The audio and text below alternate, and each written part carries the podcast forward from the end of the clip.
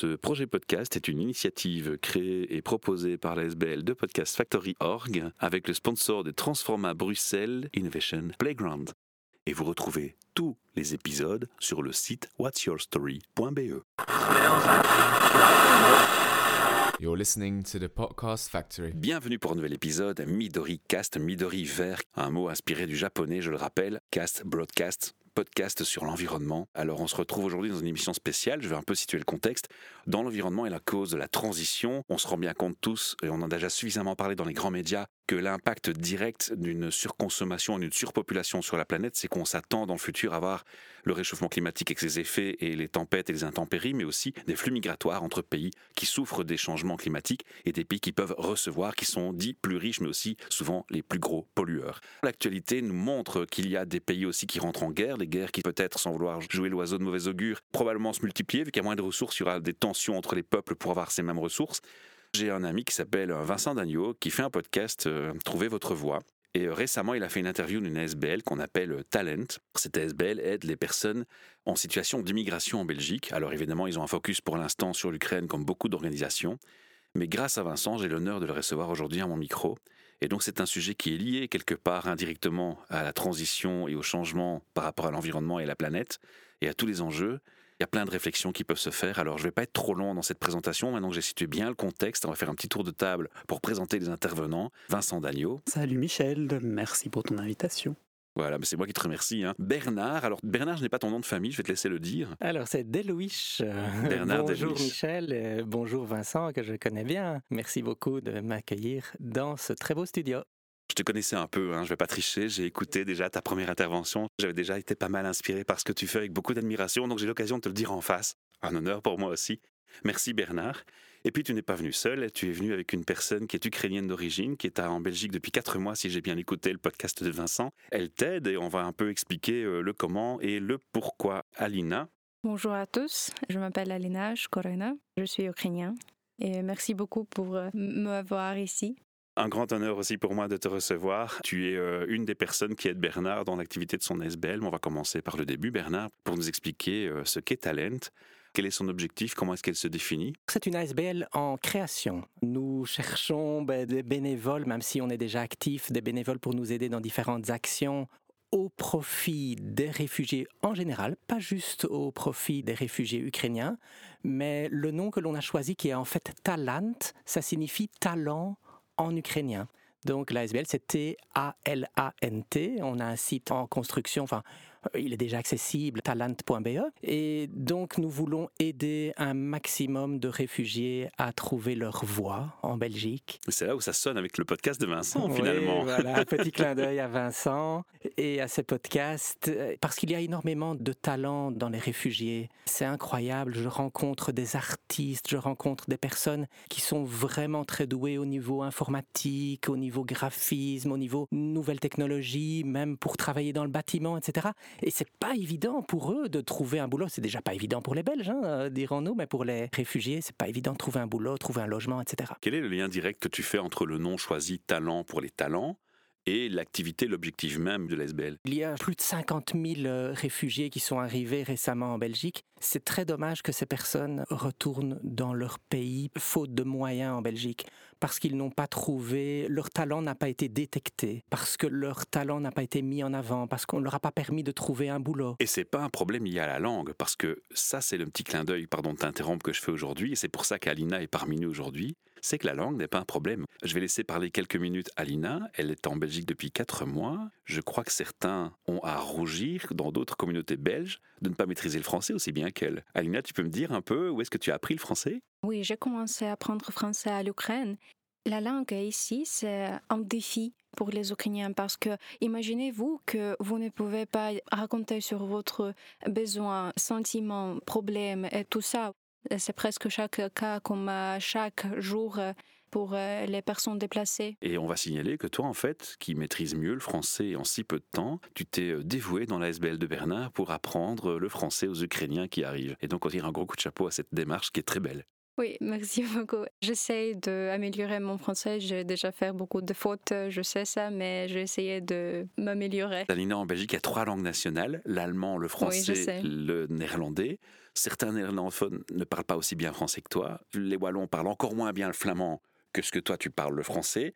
Et alors les Allemands, n'en parle même pas, c'est les oubliés des trois communautés, c'est injuste, mais c'est une réalité. Il y a très peu de gens qui parlent assez bien allemand ou les trois langues nationales, ce qui est un comble dans un pays où on est trois langues nationales, la majorité ne parle pas les trois. Donc c'est un peu dommage, on va pas généraliser, mais donc moi quand je t'entends, je dis chapeau et respect madame. Respect vraiment, et je voudrais corriger quelque chose. En fait, c'est pas Talant qui a mis Alina en avant, c'est euh, Talant qui a vu, oh, waouh, elle a des compétences euh, au niveau ben, linguistique, au niveau communication, et Alina aide maintenant Talant à se développer grâce à ses idées, grâce à ses compétences qu'elle peut mettre en avant. Qui Voilà. nous ramène à la question que je te posais avant qu'on fasse un écart vers Alina, pour une parenthèse justifiée, du lien entre le talent et le fait qu'on retourne et qu'on ne trouve pas d'emploi pour s'insérer, alors que la langue n'est pas vraiment, on le voit ici, un vrai problème, il y a des solutions Mhm. pour la langue. Alors qu'est-ce qui peut justifier qu'on ne détecte pas le talent de quelqu'un? Vous avez identifié les points bloquants? On a beaucoup de préjugés en fait encore en Belgique et c'est très basé sur les diplômes en fait. Pour pouvoir trouver un job,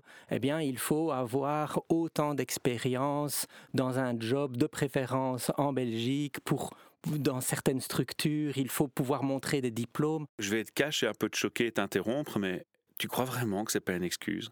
Parce que, désolé, hein, mais ce qui distinguait beaucoup le marché belge de l'emploi, parce que j'ai un sujet RH, donc un podcast sur les thèmes RH, ce qui distinguait beaucoup la Belgique et la France, c'est que justement en France, on est exigeant sur le fait d'avoir un diplôme pour atteindre une fonction, alors qu'en Belgique, pendant de nombreuses années, quelqu'un d'autodidacte trouve un job sans problème.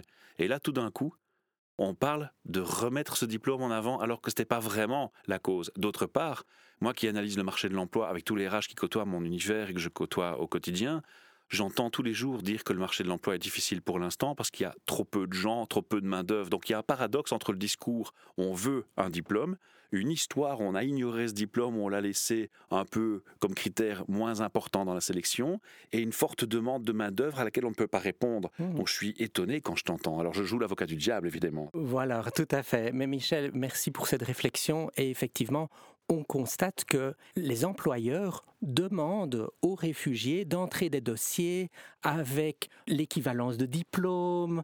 Ils doivent vraiment montrer patte blanche plutôt que de leur donner quand même un job, ne fût-ce qu'à l'essai. Mais est-ce qu'il faut pointer l'employeur ou est-ce qu'il faut pointer les politiques qui jouent un peu le jeu de l'hypocrisie? Parce que, désolé, mais il y a un double discours aussi là de dire, alors je suis très trash aujourd'hui, hein, mais c'est naturel, c'est authentique, les échanges sont, sont pas préparés.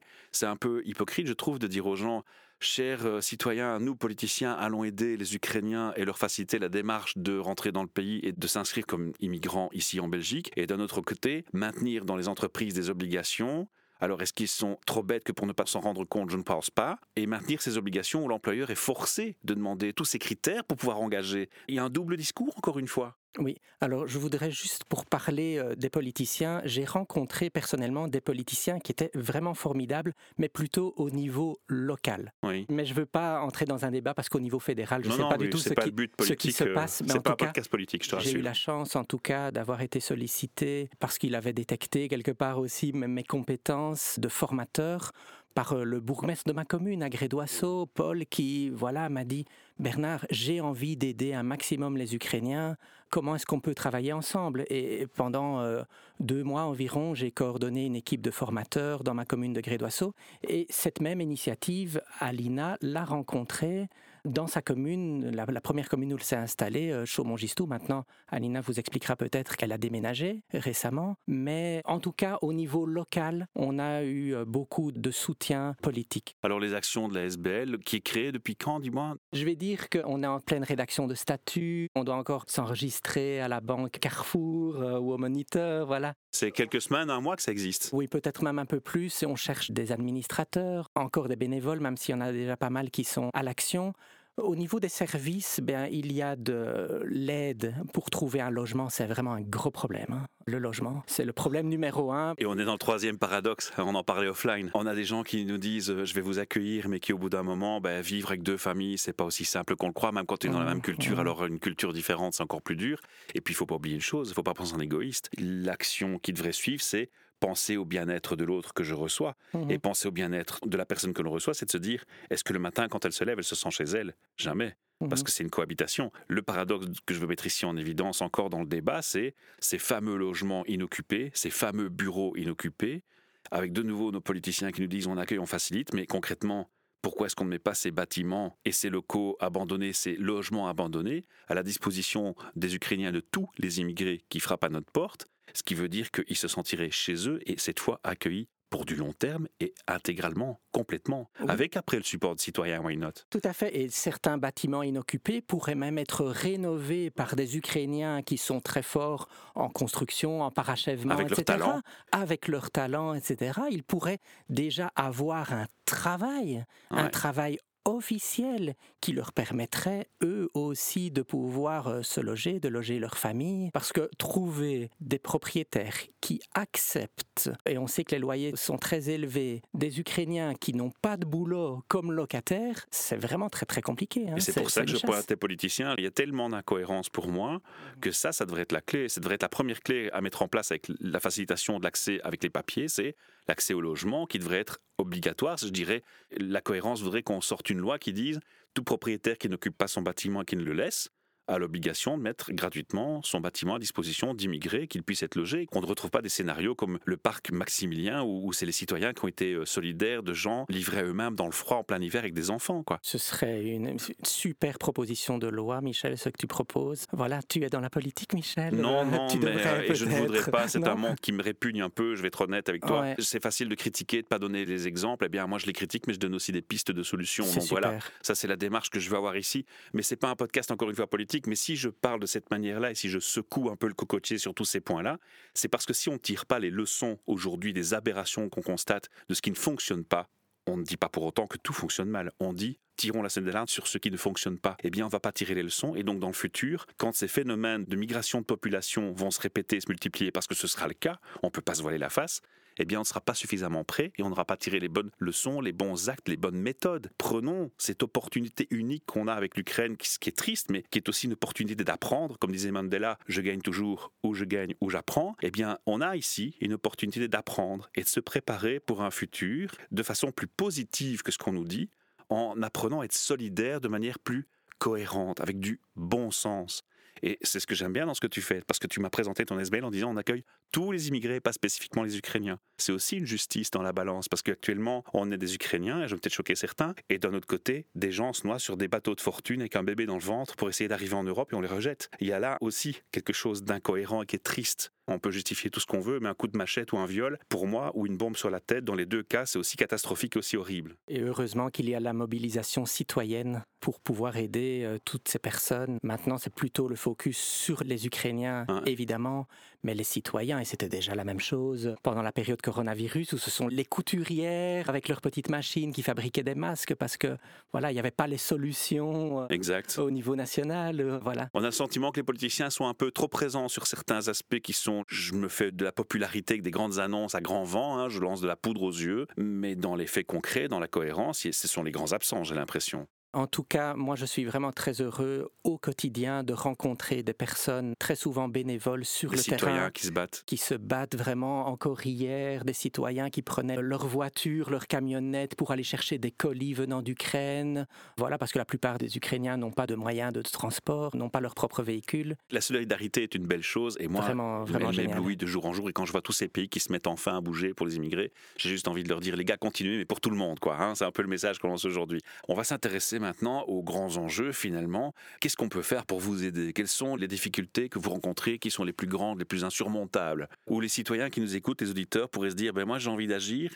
Je vais pas me contenter d'aller porter des vivres, il y a déjà 100 000 personnes qui le font. Je vais faire un acte plus concret, précis pour vous, pour aider à cette intégration de talents. Merci beaucoup, Michel. Ben, tout d'abord, ben, tous ces bénévoles qui nous aident, eh quelque part, il ne faut pas qu'ils se découragent. Donc, le minimum, c'est de les défrayer de leurs frais kilométriques, de leurs différents frais. Ben, voilà, il y a des bénévoles qui mettent des milliers d'euros quelque part pour des Ukrainiens qui donnent leurs meubles, qui donnent leurs vêtements, qui achètent pour eux. Et c'est vraiment magnifique, mais sur le long terme, ce n'est pas tenable. Donc, au moins, pouvoir donner quelque chose en retour à toute les personnes qui aident vraiment avec le cœur. C'est vraiment le minimum du minimum. Alors on a lancé une plateforme de crowdfunding sur Rockpal. Vous découvrirez le lien. Voilà, c'est une plateforme qui marche bien tous les jours, on met de l'actualité, on suit les talents ukrainiens. Tous les jours, oh ben voilà, une petite actualité sur les progrès d'un projet d'un Ukrainien ou d'une Ukrainienne ou d'une famille. Donc vous pourrez découvrir ça sur le site internet et sur la plateforme Ocpal. Je vais pousser le bouchon de l'avocat du diable encore un petit peu plus loin. On s'attend à ce que les chiffres remontent dans la pandémie, malheureusement. C'est un bruit qui circule déjà. On espère que ce n'est qu'un vent et rien de plus pour l'instant. Mais si jamais ça dégénère encore, est-ce que dans le peuple ukrainien qui est immigré, il y a pas mal d'infirmiers et de médecins qui pourraient nous être utiles aussi? Si on montre l'exemple de pouvoir les recruter dans ce secteur-là, et qu'on facilite les démarches dans ce secteur-là, on dirait aux politiciens, ben, faites-le plus globalement, faites-le pour tous les talents et pas seulement les talents médicaux. Tout à fait, tout à fait. C'est une bonne chose. Et on récolte les CV des différents talents parmi les réfugiés. Et il y a effectivement des personnes dont le talent, ben, c'est dans le domaine médical ou l'expérience. Et effectivement, ce serait vraiment dommage que tous ces talents restent à la maison et ne progressent plus quelque part. Il faut que ces personnes soient mises au travail et la société en bénéficiera. J'ai une question encore pour toi. Est-ce que face à ce constat où il y a une difficulté de se faire engager, le parcours entrepreneurial est quelque chose que vous stimulez? Tout à fait, voilà, tout à fait. On est encore dans des schémas. Parce que moi j'ai envie de voir un restaurant ukrainien, ça ressemble à quoi? Voilà, on est encore dans des schémas où bien la sécurité c'est d'avoir un job de salarié, mais effectivement si on parvient à récolter des fonds pour pouvoir ouvrir un établissement qui propose des plats ukrainiens, ben voilà, c'est vraiment génial. Mais parmi les artistes par exemple, nous avons des talents, des chanteuses, une des danseuse danseuses, de hip-hop même. Une danseuse de hip-hop. Elle est à côté de toi. Voilà, et donc pour pouvoir se produire. On a une magicienne, on, enfin, on a plein de personnes qu'on côtoie au quotidien, des dessinateurs, on a des vidéastes et tout. Je lance un appel. Je voudrais que quelqu'un ou plusieurs personnes se décident à nous faire une activité genre euh, un spectacle, un événement artistique, que avec des personnes d'Ukraine et montrer leur talent. Eh bien, allons-y. Il y a des talents à profusion. Voilà, allons-y, allons-y. On va créer quelque chose de vraiment très très chouette. Alina, je vais revenir vers toi. Parce que comme tu aides les autres Ukrainiens à s'intégrer à la population par la langue, tu es aussi la première personne et le premier témoin de leurs craintes, de leurs difficultés, de leurs questionnements, de leurs angoisses. Et je crois que c'est important de savoir non pas seulement donner, mais avant tout écouter. Si tu devais résumer, quel sentiment on a quand on arrive en Belgique, qu'on vient d'Ukraine, avec toutes ces horreurs qu'on a dans la tête, on ne sait pas où on va arriver, on ne sait pas chez qui on va tomber, on ne sait pas ce qui va se passer, on est dans l'inconnu complet, quelles sont les questions qui viennent chez toi en priorité? Quelles sont les angoisses que tu relèves être les premières? En fait, ça dépend. Ça dépend beaucoup euh, d'où il vient. Par exemple, parce que j'ai des connaissances, mes amis, ils ont perdu son maison parce qu'il vient de Donetsk ou Lugansk ou Kharkiv. Donc euh, c'est les villes où se passe les plus gros bombardements. Oui, c'est ça. Donc ils ont quoi? Plus d'espoir de retour chez eux, proche quoi. C'est plus compliqué pour eux, c'est ça? Bien sûr, hein, parce qu'il n'y a pas de maison hein, là-bas. Ils veulent retourner, mais ils ne peuvent pas. Par exemple, moi, je suis arrivée de Kiev, donc euh, c'est plus facile au niveau de mental, on peut dire, parce que en fait ma maison il reste et c'est bien. Ma famille il reste euh, là-bas encore, mais je suis seule ici je n'ai pas de famille. La solitude est difficile. Oui, je suis la personne sociale, donc c'est facile pour moi de communiquer avec les gens, mais c'est pas la même chose. Donc euh, je me manque beaucoup. On remplace pas un ami de 10 ans, on remplace pas un ami de 20 ans avec juste la communication. Ça, ça, ça. dépend beaucoup. Et le sentiment est trop controversial, on peut dire. Avec ses contradictions et sa diversité. Ça. change beaucoup chaque jour. C'est en fait deux vies différentes, on peut dire. Pour moi, j'ai vécu deux vies différentes. Et en fait, c'était toujours comme ça. C'est indiscret de te demander comment tu vis maintenant Comment tu fais pour vivre C'est plutôt un revenu d'intégration, mais oui, je travaille avec Bernard. Je maintenant voudrais entrer à l'université ici et faire deux universités à la même temps. Je crois que ça c'est possible. Alors tu fais du hip-hop dans tes loisirs, tu es une danseuse, tu m'as parlé de ça off, c'est ta passion. J'ai vu le sourire s'allumer directement citer le nom du hip-hop. Oui, c'est ça, mais euh, en fait ici je ne danse pas beaucoup. Euh, ah, dommage. Oui, euh, en fait, Bon, Bernard. peut-être Petite séance d'hip-hop dans SBL. Oui, dans le spectacle, Alina Ouais, Sarah. hein. peut-être, euh, peut-être euh, avec mes amis, oui, mais pas dans le studio ou quoi, parce qu'en fait, euh, chaque jour, se trouve beaucoup de choses qui sont plus importantes. Par exemple, la En priorité. registration. Oui, c'est ça. Et donc, euh, pour l'instant, c'est. Et au niveau des études, tu me dis, bah, j'aimerais bien reprendre ou continuer les études. Tu faisais quoi quand tu étais en Ukraine comme études J'ai étudié maintenant, en fait, aussi euh, l'ethnologie sociale. C'est plutôt comme sociologie, mais un peu différents sujets. Et ici, je voudrais bien entrer à l'université UCL, à la programme de sciences philosophiques, économie et politique. Waouh, ça te ressemble tellement par rapport aux idées et aux valeurs que tu défends. Je crois que tu as tout intérêt à y être et à y aller. Tu crois que tu aurais des difficultés par rapport à ça? Il y a des difficultés spécifiques pour euh, se réinscrire dans un cycle scolaire? La oui langue. La langue, oui, mais la langue, tu la maîtrises assez bien déjà. Mais c'est pas assez en fait. Hmm, Il y a assez. beaucoup d'espace pour améliorer. D'accord. Donc, euh, On te fait confiance parce que tu es talentueuse et c'est bien qu'on Oh. fasse le lien avec le, le talent, le talent. Et avoir appris le français aussi bien en quatre mois, dans six mois, tu vas le maîtriser parfaitement. On peut apprendre une langue en six mois. Je connais des gens qui l'ont fait, donc hmm. c'est pas inaccessible. mais oui, bien sûr. Tu as envie de donner un message d'espoir aux Ukrainiens qui sont autour de toi? Et si tu pouvais leur parler tous, parce que là tu les vois un par un ou par petits groupes, si tu pouvais leur dire à tous un message, tu peux parler en ukrainien hein, puisque c'est destiné à eux. Si tu as envie de passer un message en ukrainien à tous les Ukrainiens qui nous entendent et qui ont des craintes, qui ont des peurs, tu leur donnerais quelques conseils. Tu as deux minutes en ukrainien, vas-y, lâche-toi. C'est pas important que nous on comprenne pas. Ce qui est important, c'est que eux comprennent. Pense en priorité. найпе- е, Напевно, найголовніше це буде не закриватися в домівках, не закриватися в кімнатах і просто виходити, не боятися спілкуватися. Нічого страшного, якщо не будуть вас розуміти. Просто головне виходити зі своєї зони комфорту і докладати багато зусиль. Е, В плані нічого не падає з неба. Е, Потрібно не забувати, хто ми є. Саме дуже сильна нація, дуже прекрасна, просто обожнюю е, своїх людей. Тому працюємо. Alors, je vais dire un truc, hein. j'ai pas tout compris, je vais être honnête. Par contre, c'est une chose que je suis certain, c'est que dans ton message, j'ai vu trois choses de l'espoir, du sourire et de la bienveillance. C'est juste? Це juste. Merci. je crois que ça va être le mot de la fin pour clôturer ce podcast. Vincent, est-ce que tu voulais faire euh, un petit mot de la fin dans cet échange euh, qu'on a fait différemment, hein, avec une autre approche ici? C'est ça. Donc, Alina, j'ai compris euh, ah, qu'il fallait sortir de sa zone de confort à un moment donné. Et donc, c'est ça, c'est l'idée enfin, de mon podcast de permettre aux gens de, comme on l'a dit, trouver leur voix, VOIE, VOX, d'oser des choses, de se dire, quand ils ont la chance de réécouter aussi leur passage, ah oui, ma voix permet telle chose, ou je ne me pensais pas capable de, et en fait, les retours qu'ils ont, ou leur propre écoute, voilà, quand c'est fait avec bienveillance, quand c'est fait avec euh, l'intelligence, le recul, parfois nécessaire, parce que voilà, on a toujours euh, cette envie de faire des choses à chaud dans la vie, de se dire euh, ah c'est pas parfait, je vais directement l'améliorer. Non, parfois le but c'est de se poser, de prendre par exemple une semaine pour refaire un podcast. Un petit clin d'œil à ces deux invités qui sont face à nous et euh, que je remercie pour euh, ce très agréable moment que j'ai pu revivre avec eux. Clairement. Alors Bernard, pareil, un petit mot de la fin. Si tu voulais dire un mot avant de nous quitter, de quitter nos auditeurs, tu aurais envie de leur dire quoi? Moi, je voudrais juste dire que la vie est magique. Rien que cette rencontre aujourd'hui ici dans le studio avec toi, Michel, avec Vincent, avec Alina, c'est magique. Un cadeau de la vie. C'est vraiment, malgré, je veux dire, les moments difficiles que nous passons tous, parce que la société, l'Europe, euh, qui accueille aussi tous ces immigrés, souffre énormément, malgré ces moments très difficiles en Ukraine, en Russie et ailleurs. Eh bien, la vie est magique il faut essayer de voir le positif à chaque instant et profiter, profiter de la vie. C'est ça le message. Carpe diem. Alina, tu veux aussi dire un mot en français cette fois, d'un mot de la fin pour nos auditeurs francophones qui t'écoutent? Tu voudrais leur passer un message, une demande, une gratitude?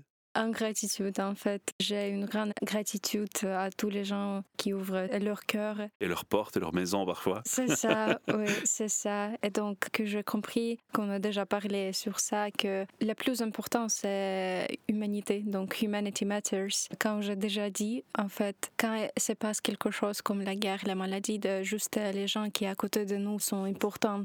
On doit pas oublier. J'ai aussi un message pour nos auditeurs pour conclure ce podcast. Rappelez-vous, l'environnement et les enjeux de la transition, c'est aussi savoir s'entraider. C'est la priorité parce qu'on va dans un monde où il faudra s'entraider et ça s'apprend. Et on n'a peut-être pas fait assez, on n'a peut-être pas assez appris.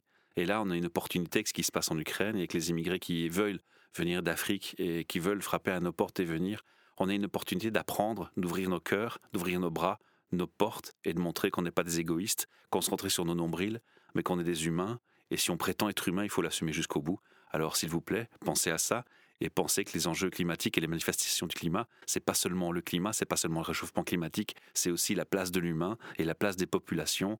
On est une planète. Les frontières, c'est que des petits points sur une carte, c'est dans vos esprits, c'est dans l'histoire. Mais concrètement, on est sur un tout petit caillou dans le monde et dans l'univers, et je pense qu'il serait temps de s'en rappeler. Merci à tous, à bientôt, au revoir. You're listening to the Podcast Factory. Ce projet podcast est une initiative créée et proposée par la SBL de Podcast Factory Org avec le sponsor de Transforma Bruxelles Innovation Playground. Et vous retrouvez tous les épisodes sur le site whatsyourstory.be.